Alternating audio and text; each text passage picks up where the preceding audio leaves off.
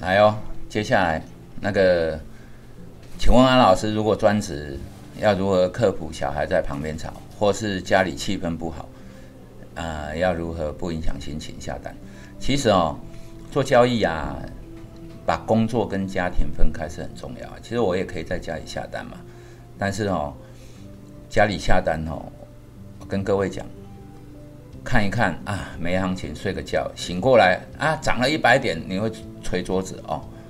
所以工作跟家庭一定要分开。所以我我我交易室跟家里啊，其实也是要走四十分钟嘛。而且这种东西走路的过程哦，除了身体健康哦，还可以让心情沉淀。在走走到交易室的路上啊。哦，除了吃早餐之外哦，边走边吃哦，这是不好的。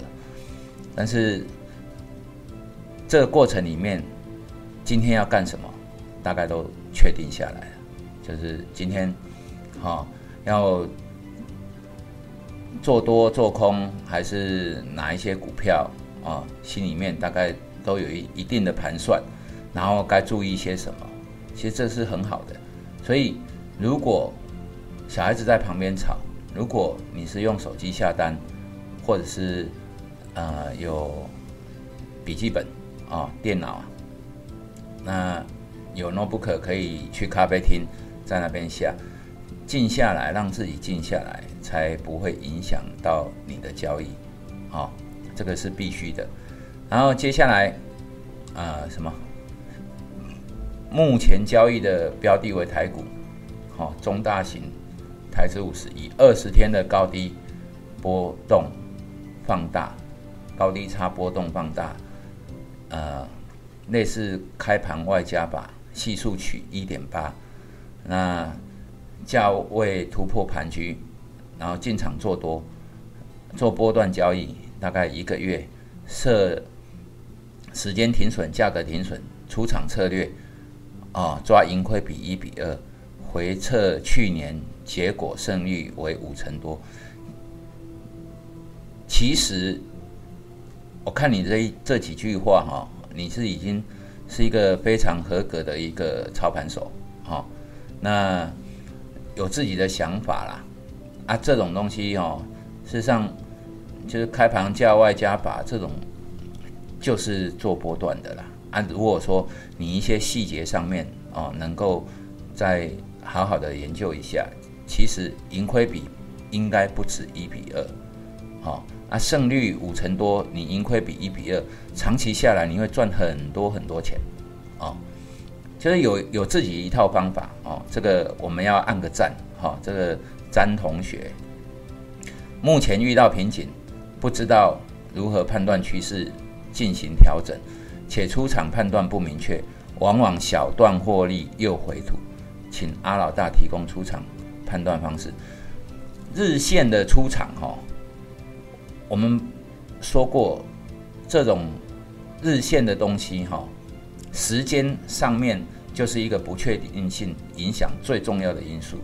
那时间拉得越久，哈，你持仓越久，那不确定性越大嘛。啊，小段获利又会回吐，原则上哈，这种你你。上面写的这个呃开盘价外加把哦，如果有回档，你办个两天回档到你的原价格，表示这个发动是有问题的嘛，所以其实也不用赔太多钱，你就可以先出场。出场不出场，其实就赔手续费而已，不用纠结。对啊，那一开始的停损，基本上你这种。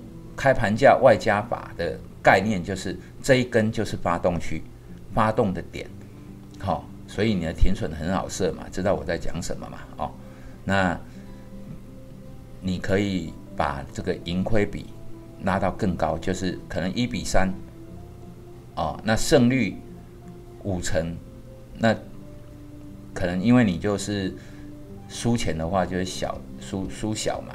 也不一定要到五成，你就可以赚很多钱，啊，这种出场策略哈是有自己的方式啊。但是日线上面，因为你看会有日线有有时候会有缺口，啊，有时候就是还要看大盘的脸色，所以你把自己习惯性的出场策略制定一个 SOP，自己去研究，就是说我也没有办法告诉你出场哈应该要怎么出来，因为是日线级别的嘛哈，那短线就是喷出或出量，基本上就是一个短线的高低点，这个是。我就可以跟你讲了，那个日线哦，你是用形态分析，那就用形态形态去解决它。如果说你是用动能分析，那你就用动能性的概念去去解决它。那这个东西，也就是说，你的交易是有一致性的，不是这个凑那个啊，那个又凑这个哈。所以一致性的交易是很重要的。那利用下班截图对于形态进行分析，将截图结果进行会诊有帮助吗？有帮助啊！你，我告诉你哦，看图形看走势，哈，读图千遍，其义自现。我好像也写过这一篇文章哦，就是你读了一千张的图，读图哈不是看一眼哦，是仔细的每一根每一根哈。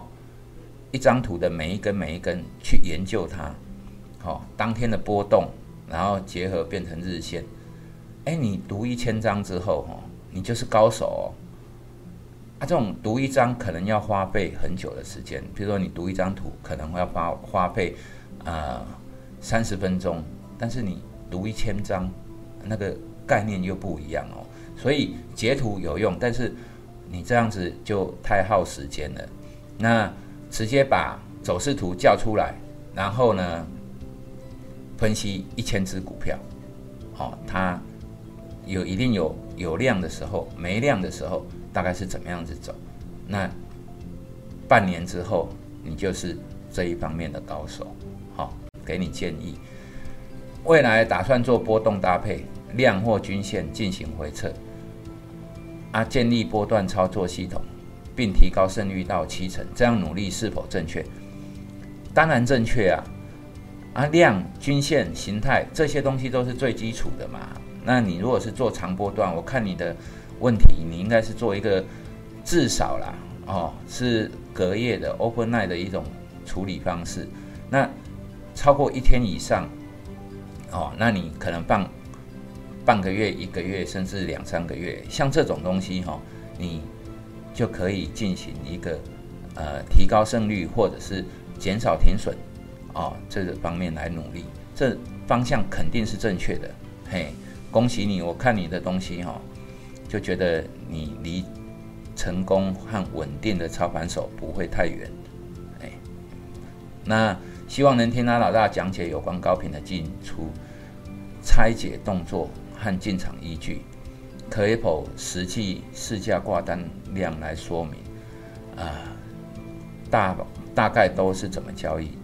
任何一种实力都非常受用，努力。我跟你说哈，高频啊，它是一种演算法，所以高频哈又分好几种，一种是跨市场的高频譬如说哈，美国东岸西岸之间哈，他们有做那个微波的通讯，那。同一只股票在美国西岸是一百块，然后在美国东岸啊，纽约交易所啊，就一百零一百点零二，那是不是会会有零点二趴的那个 difference，就是价差？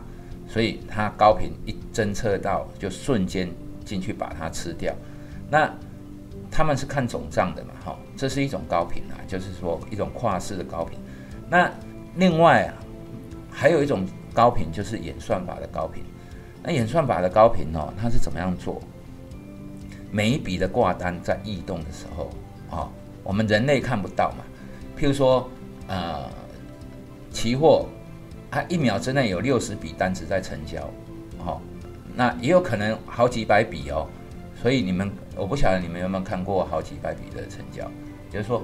一秒钟之内可能有好几百笔成交，那你一定不知道它的分布是怎样。可是高频可以用统计的算法把它算出来。那透过它的一些演算法，好，它可以发现这个市场是往哪边倾斜，哦，那就是说，他甚至可以去发现单量的大小嘛，对不对？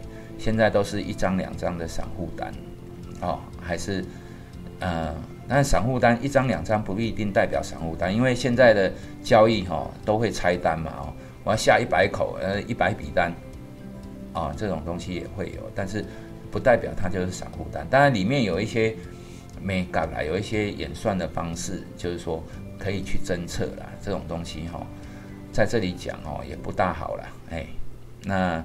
你们可以自己去买书看，好，这个东西，呃，直接在这里讲，感觉怪怪的哈。那接下来突然有种不知从何问起的感觉，我想还是问自己，呃，这个表示你已经成功了啊。想了解台子一分 K 散户操作上如何避免被高频坑杀？这个高频哦，不会因为你是做一分 K 或两分 K 哦，因为你是散户，他就不坑杀你哦。做交易，短期之间永远都是对赌，不管你用什么方式，不管你用什么很好的名称去做解释，它都是赌。为什么啊？短线今天这一只股票，公司有什么改变吗？没有嘛？啊，那间公司的人还是去上班呐？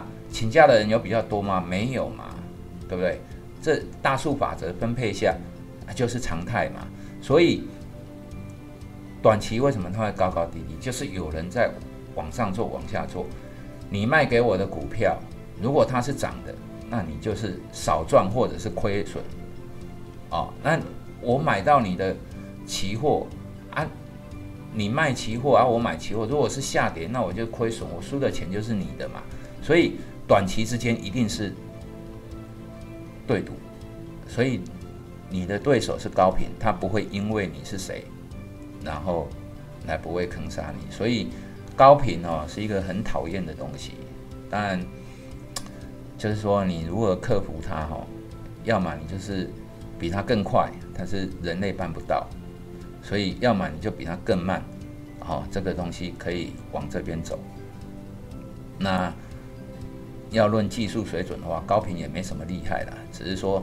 他把大部分的一个利润都吃掉了，没有办法分配给一些大户，所以高频的进入啊，其实不代表大户是输钱的，或者是高手是输钱的，而是说之前散户输的钱，比如说一天有三千万啊，台子有三千万的散户输了钱，会拿出来大家分，那你分十万，我分二十万，他分五十万。那现在高频出来了，再扣上手续费跟交易税，可能三千万变成被压缩到一千万，就高频拿了五百万，那剩下的五百万大家分，哎，突然就变少了。所以这种，哎呀，这种技术革新哈，这是趋势啊，这是没有办法抵挡的。所以你不用幻想不会被高频坑杀，你把它当对手，就一定要面对它，哈，那。明年主笔戳是现股是不是有更多的假突破？对台指是否也有影响？这当然是啊。但是什么叫假突破？只要高频存在，假突破就会更多。所以，呃，明年主笔戳是一个整个金融金融制度的一个改变啊。对，或许哈，我们政府啊，交易所他们觉得这是趋势，那也一般人也不会觉得说有什么改变。